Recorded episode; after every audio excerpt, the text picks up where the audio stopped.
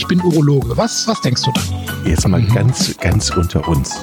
Wir müssen auch die Worte Penis und Hodensack in den Mund nehmen. Ja, ja. Und äh, das ist ja auch Sinn und Zweck äh, von so Veranstaltungen wie diesem Podcast, dass man das Ganze aus dieser Schmuddelecke so ein bisschen herausnimmt. Herzlich willkommen, neue Folge Pinkelpause. Moin Chris. Hi Jochen. Die Folge heißt, habe ich genug getrunken? Es ist das Wochenende. Da stelle ich mir immer die Frage. Ich, da, obwohl, da stelle ich mir eigentlich die Frage, habe ich zu viel getrunken? Ehrlich gesagt. Und? Nee, ich war, es war ein schönes, normales Wochenende. Oh. Also hast du zu viel getrunken? Nee, nee, nee, nee, nee. Keine Kopfschmerzen, nichts. Ein Glas Bier, ein Glas Wein, so. Aber heute geht es ja nicht um Alkohol, sondern tatsächlich ausschließlich um Wasser trinken. Oder ausschließlich? Oder geht es auch um, an, um, um Säfte und. Es geht um Flüssigkeitszufuhr. Genau. Flüssigkeit. Hm. Ähm, es heißt ja immer so schön, trink ein bis zwei Liter am Tag und vergiss es bloß nicht. Und ähm, Wasser oder Flüssigkeitszufuhr ist im Alter, wird es vor allen Dingen immer wichtiger, habe ich gehört. Hm. Also ein bis zwei Liter ist natürlich eine sehr grobe Angabe. Mit ein Liter bist du sicher zu, äh, sicher zu wenig und zwei Liter ist wahrscheinlich okay. Noch, ähm, noch mehr? Ja, tendenziell glaube ich eher, musst du noch mehr trinken. Das heißt, wenn ich drei Liter trinke, bin ich auf der sicheren Seite? Ja, wir dröseln das jetzt mal so ein bisschen gleich auseinander. Wobei die Folge heute ähm, richtet sich ausnahmsweise mal jetzt nicht an so an unsere ganz jungen Hörer, die wir so im Schnitt oft haben, so ne, um die 30, äh, wo liegt unser Hörerdurchschnitt, ähm, sondern heute reden wir bei, über die Wasserbilanz bei älteren Menschen jenseits der 65, denn da ist das besonders häufig mit dem mit dem Wassermangel. Ähm, der Körper besteht ja zu weit über, über der Hälfte aus Wasser und das nimmt beim älteren Menschen von in der Jugend etwa 70 Prozent Wasseranteil im Körper auf, später dann etwa 50 Prozent Wasseranteil im Körper ab. Und ähm, deshalb ist es gerade für, für ältere Menschen so enorm wichtig, dass man genügend Flüssigkeit zuführt, damit äh, viele Körperfunktionen aufrechterhalten werden ähm, die mit Durchblutung ähm, zu tun haben. Und ja, da ist es besonders wichtig, dass man da einen Wassermangel oder Dehydrierung, wie man auch sagt, ähm, frühzeitig erkennt. Und äh, die Folge heute ist so ein bisschen mehr aus ärztlicher Sicht, weil wie, wie wir Ärzte diesen sogenannten Hydratationsstatus bei Patienten messen können überhaupt. Ne? Und äh, wie man das erkennt und da natürlich auch na, am Ende die Tipps, was man tun kann, wenn so ein oder damit eben so ein Flüssigkeitsmangel nicht auftritt. Merkt man eigentlich, wenn man zu wenig getrunken hat? Also ich weiß so aus meiner Erfahrung, jetzt bin ich nicht 65, aber nah dran. Ach, oh noch, Gott, nicht, noch ja. nicht ganz. Also ich, ich merke es halt so, dann habe ich einen trockenen Mund und ich, mein Körper sagt mir, jetzt trink doch mal was. So. Hättest du aber, eigentlich mal bei dir einen Zucker ausschließen lassen? Ich habe jetzt, äh, wie du mir das ja empfohlen hast, immer wieder eine Vorsorge gemacht, alle, Blu ja. alle Blutwerte gemessen. Und ja. ich denke mal, da wird ja auch Zucker gemessen, oder? Naja, denn der wird explizit morgens nüchtern gemessen. Also wenn du dem offiziell zu dem Check-up ab 35 gehst, der alle drei Jahre stattfindet, da gehört der morgendliche Nüchtern-Zuckertest dazu. Wenn das aber jetzt explizit nicht so war und es war ein Nachmittagstermin, dann hast du wahrscheinlich keinen Zuckertest bekommen. Dann müsstest du schon den Langzeitzuckerwert bestimmen lassen, den HbA1c. Okay. Nee, dann. Nur noch mal so als Tipp. Dann, äh, ich meine, vermehrter Durst kann ja auch mal ein Zeichen von einer Zuckerkrankheit sein. Okay. Dann äh, mache ich nochmal einen Termin. Aber ich will jetzt nicht sagen, ich habe vermehrten Durst, sondern ich merke es, wenn ich Durst habe. Wobei ja. ich jetzt sage, wenn ich, wenn ich meinen Vater angucke, der schon jenseits der 80 ist, mhm. der, ich glaube, der trinkt eh zu wenig und der hat auch mhm. meines, mein Gefühl, der, der hat auch weniger Durst. Was denkst du denn, wie viele ältere Menschen jenseits der 65 leiden wirklich an einem Wassermangel? Am, also ein Wassermangel, der dann auch entsprechend Symptome macht. 40 Prozent. Ja, also mindestens 20 Prozent. Die Studien gehen sehr weit auseinander. Die unterste, äh, niedrigste Zahl ist 20 Prozent, die so angegeben wird.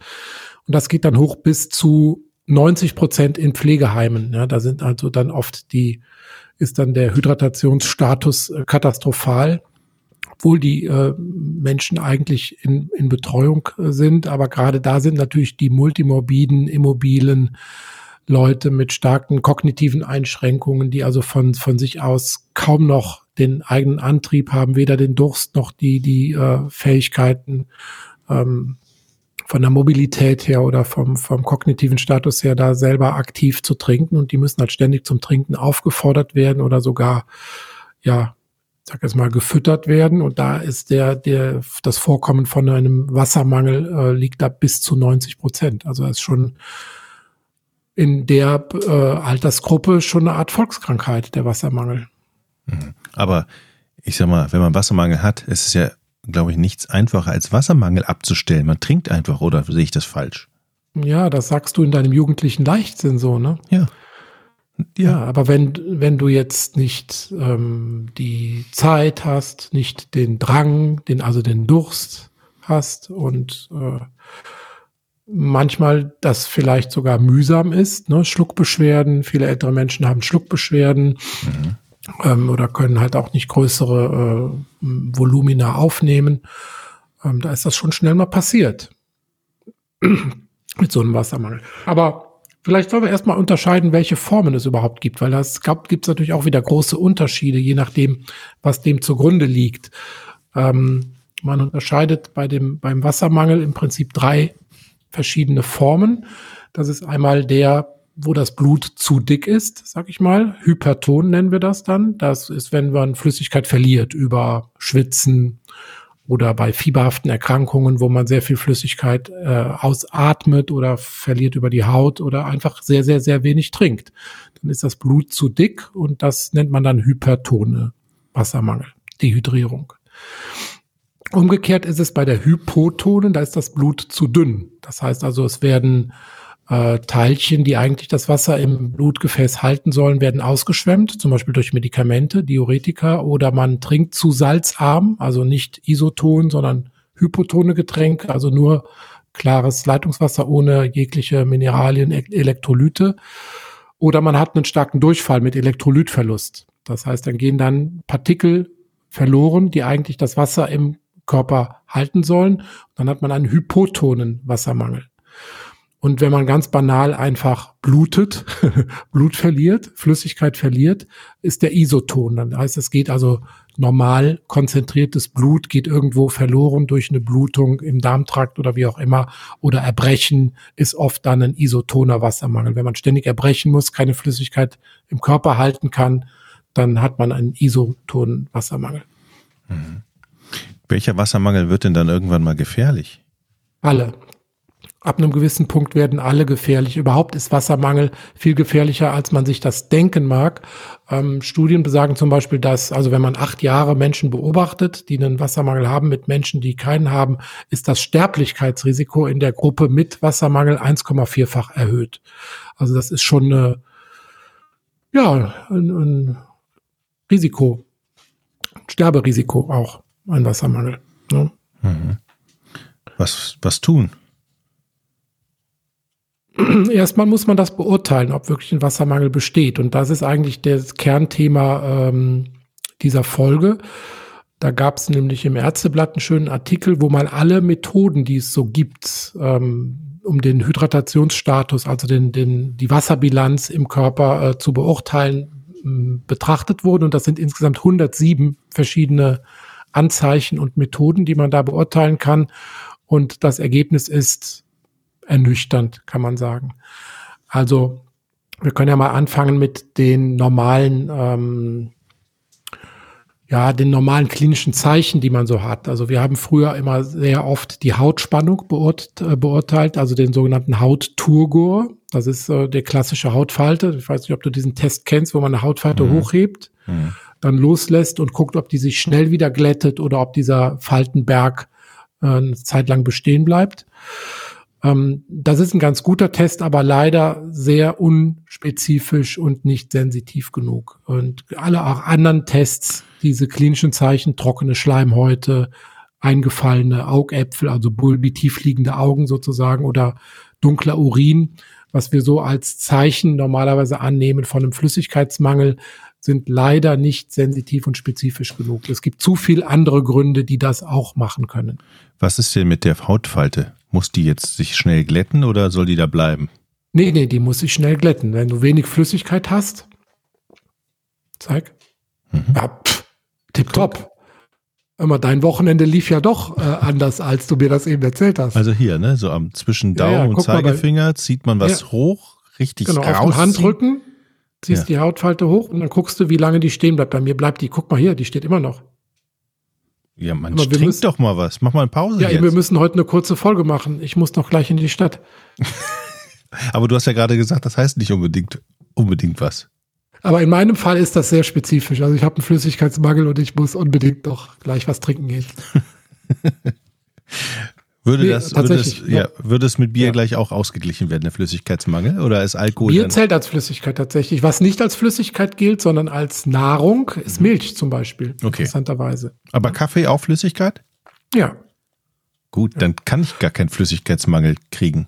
Ich habe ja auch nie behauptet, dass du einen hast. Du hast nur behauptet, dass du zu viel Durst hast ab und zu. und ich behaupte, du hast eventuell einen Diabetes. Okay, danke schön. Bitte gerne. Das kontrollieren wir noch und dann machen wir eine Sonderfolge über meinen möglichen Diabetes. Und dessen Folgeerscheinungen. Okay. Ich, das, das ist manchmal echt schlimm. Du siehst, also wir können ja. uns ja sehen. Dass ja. Manchmal habe ich das Gefühl, dass du nicht mehr Podcast-Partner bist und dass du mir ganz tief in die Augen guckst, an ja. irgendwelche Körperzeichen, Körperreaktionen ja, ja, und dann irgendwie eine pseudo-wissenschaftlich fachärztliche so. äh, Einstufung meines Gesundheitszustands vornimmst. Ich habe ja noch einen äh, Parallelpodcast, wo ich dann die Symptome, die ich visuell bei dir erhebe, ähm, dann echt wissenschaftlich bespreche. Aber da weißt du nichts von. okay. Nee, darüber reden wir noch. So, wir noch wo sind wir stehen geblieben jetzt? Ich habe also die ganzen vergangenen dreieinhalb Jahre, wo wir das jetzt schon machen, habe ich immer deine die Veränderung an deinem Körper minutiös protokolliert und äh, ja. Und in dem anderen Podcast wird das dann besprochen, alles klar. Okay. Patient Ach, null. Lass nochmal zurückkommen zum Ernst des Lebens. Also, ähm, diese normalen Zeichen, diese Untersuchungen, Hautspannung, trockene Schleimhäute, eingefallene Augen, äh, dunkler Urin und so weiter sind nicht sehr gut. Muss man natürlich beachten und äh, muss auch Vorerkrankungen und welche Medikamente derjenige nimmt, ähm, ist wie der Blutdruck ist. Ein sehr, sehr niedriger Blutdruck kann auch auf einen Flüssigkeitsmangel hindeuten. Ähm, ich habe sehr, sehr hohen. Ja, du hast keinen Flüssigkeitsmangel.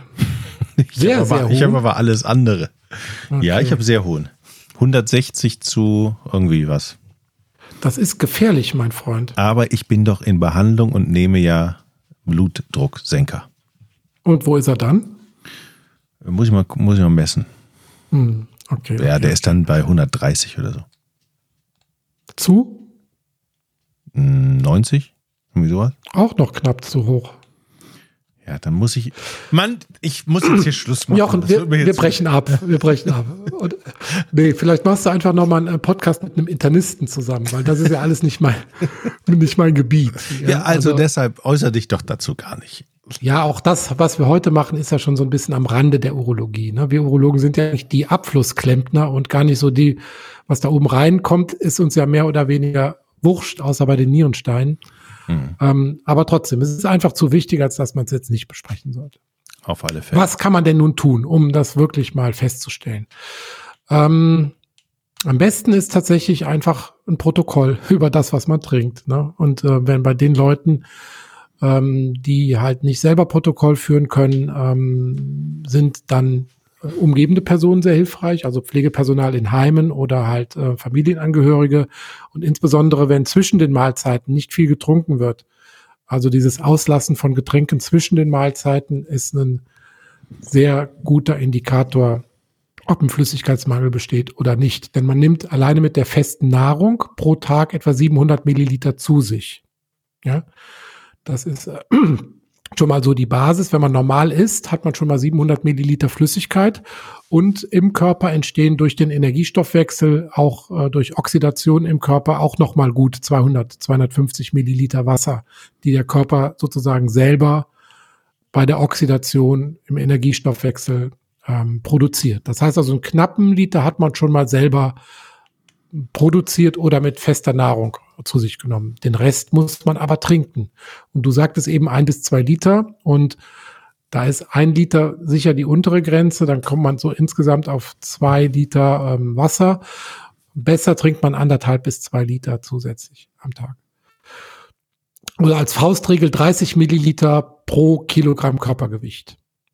Jetzt frage ich dich nicht nach deinem Gewicht. Ich rechne gerade selber, aber ich verrat's dir nicht. 30, naja, ich würde mal sagen, du bist, bei knapp, 30 du bist bei knapp drei Liter, würde ich mal schätzen. Ne? Warte mal, 30 Milliliter pro, pro Kilogramm Körpergewicht. Du brauchst keinen Taschenrechner. Ich will es jetzt ganz genau wissen. Ach komm, dann rechne ich auch. Warte mal. 30 Milliliter mal. Ja.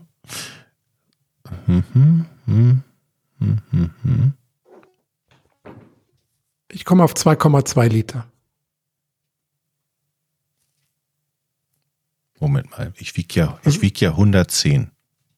Ist nicht wahr. Doch. Halleluja. 3, ich bin sehr groß. ja, und hast schwere Knochen. ja. 3,3 Liter, mein Freund, lautet die Antwort. Ja, das mache ich aber locker. Gut, dann ziehen wir jetzt noch den 1 Liter ab für feste Nahrung. Obwohl feste Nahrung ist ja, können wir auch einen ganzen Liter ansetzen bei dir? Ja. Oxidationswasser, Energiestoffwechsel auch nochmal so. Also du musst schon zwei Liter trinken am Tag. Ja, das mache ich. Gut. So, jetzt werden wir ein bisschen technischer. Also wir ähm, haben ja gesagt, man kann es so ein bisschen beobachten anhand der Symptome, anhand von so ein paar Körperzeichen und indem man so ein Protokoll macht, was man denn so trinkt oder jemand anderes das macht. Ähm, wenn man es jetzt wirklich messen will, da gibt's so ein paar Tests, die einigermaßen okay sind, aber die nicht wirklich praxistauglich sind. Also es gibt also zum einen gibt's äh, mit Filterpapier so einen Achselfeuchtigkeitstest, Axilla-Feuchtigkeitstest. Da kann man so ein praktisch so ein Filterpapier in die Achsel legen und wenn das überhaupt nicht feucht wird, dann ist da definitiv ein Flüssigkeitsmangel da. Also man misst praktisch die, das Schwitzen in der Achsel mit so einem Filterpapier. Hm. Ich mache das gerade mal mit meinen Fingern. Das mm, fühlt, sich jetzt, fühlt, sich jetzt nicht, fühlt sich jetzt nicht trocken an. Okay, lecker. Ja, aber ich meine, das ist doch schnell getestet. Zack. Genau. Also die Achsel ist ein, guter, ein gutes äh, Skin Moisture Meter, nennt man das auch. Also ja. den äh, ja, Feuchtigkeitsgehalt mhm. in der Achsel.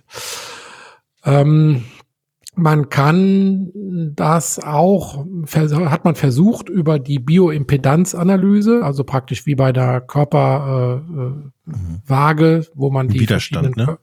Genau, über den Widerstand das misst, aber das ist auch sehr unzuverlässig, weil es von der Elektrolytkonzentration abhängt ne, im Körper. Und da hatten wir eingangs schon gesagt, dass es verschiedene Formen der Dehydrierung gibt. Und natürlich hat eine hypertone Form mit sehr konzentrierten Elektrolyten einen anderen äh, Widerstand als eine hypotone Form mit wenig Elektrolyten im Körper. Mhm. Das heißt, auch das äh, ist zu anfällig, diese Bioimpedanz. Wenn man es technisch genau machen will, dann ist am besten eine Blutentnahme und man bestimmt einfach die Osmolarität im Blut, also die ähm, diese osmotisch aktiven Teilchen im Blutplasma. Das sind insbesondere Natrium, ne, also Salz, ne, Natriumchlorid, Natrium und Chlorid, Bicarbonat, Zucker und Harnstoff. Das sind die wichtigsten Messgrößen, wenn man wirklich die Konzentration des Blutes messen will. Das heißt also, wenn man einen Flüssigkeitsmangel vermutet, kommt man nicht um eine Blutabnahme nach aktuellem Stand äh, herum. Und dann kann man den äh, eigentlich ganz gut messen. An apparativen Messungen gibt es noch den Ultraschall der, der unteren Hohlvene, der Vena cava. Ähm, da kann man, je nachdem wie gefüllt oder wie gespannt die ist, auch auf einen Flüssigkeitsmangel hindeuten äh, oder Hinweise bekommen. Voraussetzung ist hier, dass man keine Herzkrankheit hat, wo das Blut zurück in diese Vene staut. Und dann da kann, kann man ja praktisch, mh, hm, hat man eher einen Flüssigkeitsstau und kann trotzdem einen Flüssigkeitsmangel haben. Also dieser Ultraschall der unteren Hohlvene wird auch gelegentlich gemacht, aber auch der ist äh, hm. nicht gut. Gibt es eigentlich ein Gerät, ich nenne jetzt, denke jetzt mal an so eine Smartwatch oder so ein Armband, was mir eigentlich ständig Aufschluss darüber gibt. Da gucke ich an, alles klar, mein Flüssigkeitsgehalt ist jetzt so, ich muss noch mal drei Tassen trinken.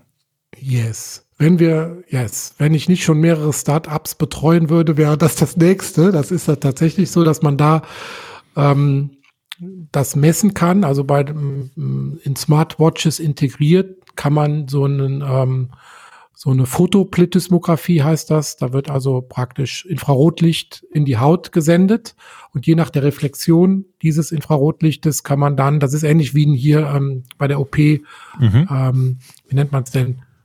Das, was man an den Finger kriegt, oder was? Genau, Pulsoximeter, genau. Mhm. Ja, wo der Puls und der Sauerstoffgehalt da ähm, gemessen werden. Und damit kann man halt auch den, die Hydratation messen. Und das kann man auch mittlerweile in Smartwatches integrieren ist jetzt noch nicht so weit verbreitet, aber das wird sicherlich die Zukunft sein. Da kann man dann seinen Flüssigkeitshaushalt dann auch über so eine Fotoplethysmographie ähm, selber erfassen und dann auch entsprechend notfalls regulieren. Aber weißt du, das ist jetzt noch wieder ein Parameter am Körper, den man selber messen kann und beobachten kann und ähm, regulieren kann. Muss ja, jeder selber wissen. Naja, aber wenn ich jetzt mal überlege, so, wenn ich jetzt eine Smartwatch habe, die kann den Puls messen, die kann wie viel ich getrunken habe. Die kann, keine Ahnung, was noch mhm. wichtige Größen sind. Das ist doch eigentlich total super. Und ja, na klar. dann kann's, dann kann, dann kann man das als Excel-Tabelle ausdrucken, keine Ahnung, damit zum Arzt oder ich weiß nicht. Und man kriegt eine Warnung. Also. Ja. ja, aber klar, das ist gut. Das ist auch demnächst alles möglich. Man muss es halt wollen. Mhm. Also, und, und der natürliche Impuls zu trinken, ähm, genug, genug zu trinken, der sollte einfach von sich aus da sein. Aber es natürlich ist es gut, gerade auch für, für ältere Menschen, die dazu, äh, die in der Gefahr sind, ähm, durch einen Flüssigkeitsmangel eben auch äh, Folgeerkrankungen zu bekommen, also Stürze, vermehrte Infektionen, Harnwegsinfekte. Stürze, wieso? Wie, wieso? Naja, durch äh, ähm, man hat eine, wenn man wenig trinkt, eine Vigilanzminderung, also eine Ne, ist weniger aufmerksam und dadurch ist die Sturzneigung erhöht. Ja, und man ist generell infektanfälliger. Die Nieren arbeiten nicht so gut, Niereninsuffizienz und so weiter. Also es sind schon gravierende Folgeerscheinungen, die da auftreten können. Und deshalb, klar, ist es gut, wenn man da das monitoren kann und dann auch reagieren kann. Ja. Ich weiß noch, dass als meine Oma im Altersheim war, das ist schon ein bisschen was her, da war auf allen Tischen immer ein ein Glas Sprudel mhm. und überall hatten die immer irgendwie ein Glas Sprudel stehen. Mhm. habe ich so das. Daran kann ich mich so erinnern, dass da ja. immer eine grüne Flasche Wasser und die die die die Pflegerin ging da immer ging da immer rum und haben nochmal nachgegossen. Ja. Das, das weiß ich noch. Also da achtet man drauf. Ja, aber ne, du weißt ja überall Pflegemangel, mhm. Personalmangel. Gibt ja auch mittlerweile ganz gute Trinkhilfen, also diese Becher mit zwei Griffen, ne, wo dann auch alte Menschen sich dann selber ne, nicht nur mit einer äh, zittrigen Hand, sondern vielleicht mit zwei Griffen und einem Stapelbecher und das dann besser zuführen können. Also da tut sich schon was generell, aber es bleibt ein Problem und es ist schon seit jeher ein Problem mit der Trinkmenge. Hm. Aber bei uns nicht, denn wir machen jetzt Feierabend und hm. begießen das mit einem schönen Feierabendbier. Nein, nein. Ich muss auf mein nein? Gewicht achten und auf meinen Blutdruck und auf ah. alles andere, was du ja mir gerade ja gesagt hast. Deshalb werde ich jetzt nur ein gesundes Stilles Hühnchen Wasser. in den Ofen schieben. Ein Oder Glas, einen schönen Tee. Ich, ein, heute, ich bin nämlich auch gerade in Ostfriesland. Ich bin ganz in deiner Nähe. Ein schöner Ostfriesentee. Halbwegs in deiner Nähe. Ich trinke noch einen schönen Ostfriesentee. Ja. So machen wir das. Sehr gut. Ich trinke jetzt einen Pfefferminztee. Alles klar. Chris. So machen wir's. Tschüss, Danke bis zum dir. nächsten Mal. Ciao, ciao. Ich bin Urologe. Was, was denkst du da? Jetzt mal mhm. ganz, ganz unter uns.